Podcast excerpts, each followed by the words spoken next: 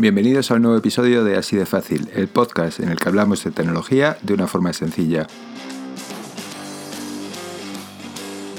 Hoy hablamos sobre metadatos, qué son los metadatos, para qué sirven y qué problemas podemos tener con ellos.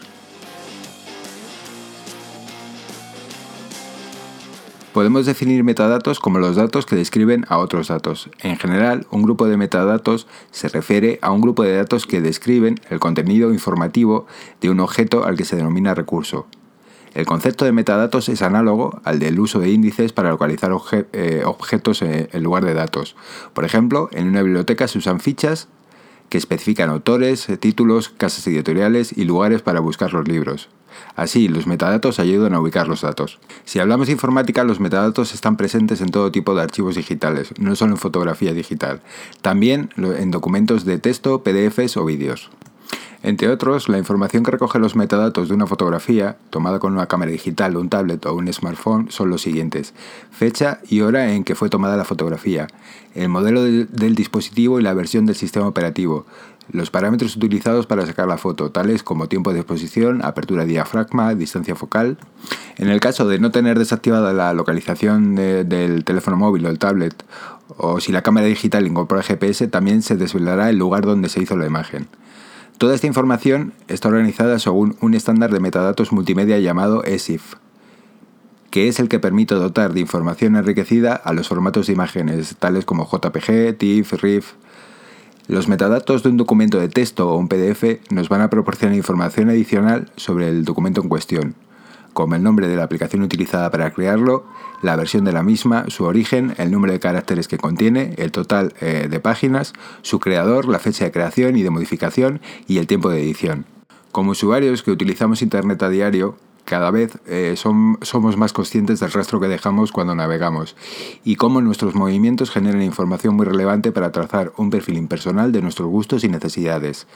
Nuestras horas de conexión, búsquedas, número de perfiles en redes sociales, número de seguidores, retweets y un sinfín de parámetros más son utilizados para encasillarnos en grupos y en bases de, eh, de datos que posteriormente tendrán en muchos de sus casos un uso comercial. Esta información se obtiene de diferentes fuentes de las que el usuario medio no suele ser plenamente consciente, y los metadatos es una, es una de las más utilizadas. Como ejemplo eh, de los dolores de cabeza que nos pueden dar los metadatos, pondremos como ejemplo el informe de la Comisión Independiente para la Participación del Reino Unido en la Guerra de Irak. En este informe se puso de manifiesto que Tony Blair, ex primer ministro británico, no tomó las medidas necesarias para agotar las posibilidades no bélicas antes de iniciar la invasión junto a Estados Unidos de un país soberano como era Irak en el año 2003. El dictador Saddam Hussein gobernaba Irak con puño de hierro, un país que se había estado recomponiendo de sus pérdidas en la guerra de Kuwait unos años antes, donde a pesar de la derrota el régimen de Saddam permaneció en el poder. Los acontecimientos del 11S en 2001, el realme militar, el petróleo y las tensiones religiosas formaron un caldo de cultivo propicio para que los servicios de inteligencia norteamericanos extendiesen sus tentáculos en búsqueda de razones para planificar un derrocamiento del líder iraquí. Esto no se consiguió a pesar de los esfuerzos y el apoyo de las facciones religiosas contrarias al régimen, así que hubo que inventarse algo que diera motivos necesarios ante los ojos de las Naciones Unidas de, que la intervención del país era necesaria.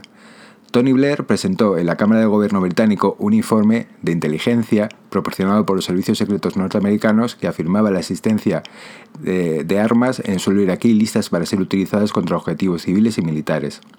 Ante la pregunta de que si el informe era legítimo, Tony Blair defendió su integridad y su total confianza.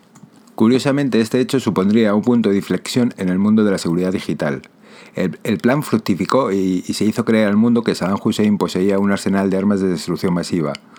Una gran amenaza que no se podía permitir y más en manos de un dictador que expresaba públicamente su odio al mundo occidental y a Israel.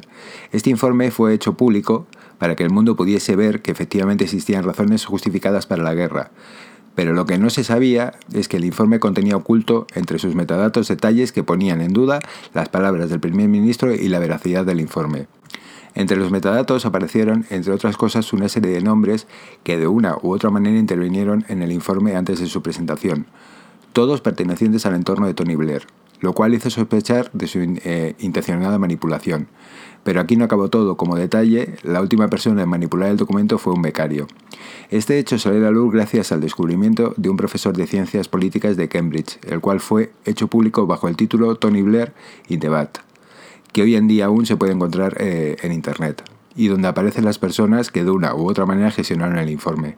Llegados a este punto sería interesante hacernos la siguiente pregunta. ¿Podrían los metadatos poner en peligro la seguridad de un usuario o de una empresa? Muchos usuarios o empresas no tienen problemas en exponer el lugar donde se encuentran o incluso los equipos con los que trabajan. Recordemos que los, que los metadatos aparece en el modelo con el que se ha realizado la foto. Otros usuarios, compañías e incluso autónomos prefieren controlar todo lo que se publica en torno a su actividad y lo cierto es que esto es lo más acertado y recomendado, dado que las técnicas de hackeo están cambiando constantemente. Resulta difícil precisar la manera en la que podrían utilizar los metadatos de una inocente fotografía para dañar la imagen de un usuario o de una empresa. Por ejemplo, un metadato puede ser revelador para que un hacker utilice ingeniería social con un trabajador o con un autónomo. Le puede sacar información relevante como la dirección de correo electrónico para mandarle un email haciéndose pasar por, el servicio técnico del equipo de su cámara digital y pidiéndole que haga clic en un enlace con un malware. Porque estos casos ocurren casi a diario, la formación en seguridad informática debe ser clave tanto para empresas como para nosotros mismos y debemos conocer herramientas que nos ayuden a mantener nuestra privacidad cuando compartimos archivos, vídeos y fotografías mediante redes sociales o por correo electrónico. En las notas del episodio os dejamos información sobre herramientas para poder gestionar los metadatos de, nuestros ficheros antes de compartirlos. Y hasta aquí el capítulo de hoy de Así de Fácil. Espero que haya sido de vuestro interés y antes de terminar os quiero dejar nuestra cuenta de correo que es contacto arroba y nuestra cuenta de Twitter que es ADF Podcast. Cualquier sugerencia o comentario eh, será bienvenido. Muchísimas gracias por escucharnos y nos oímos muy pronto en un nuevo episodio de Así de Fácil.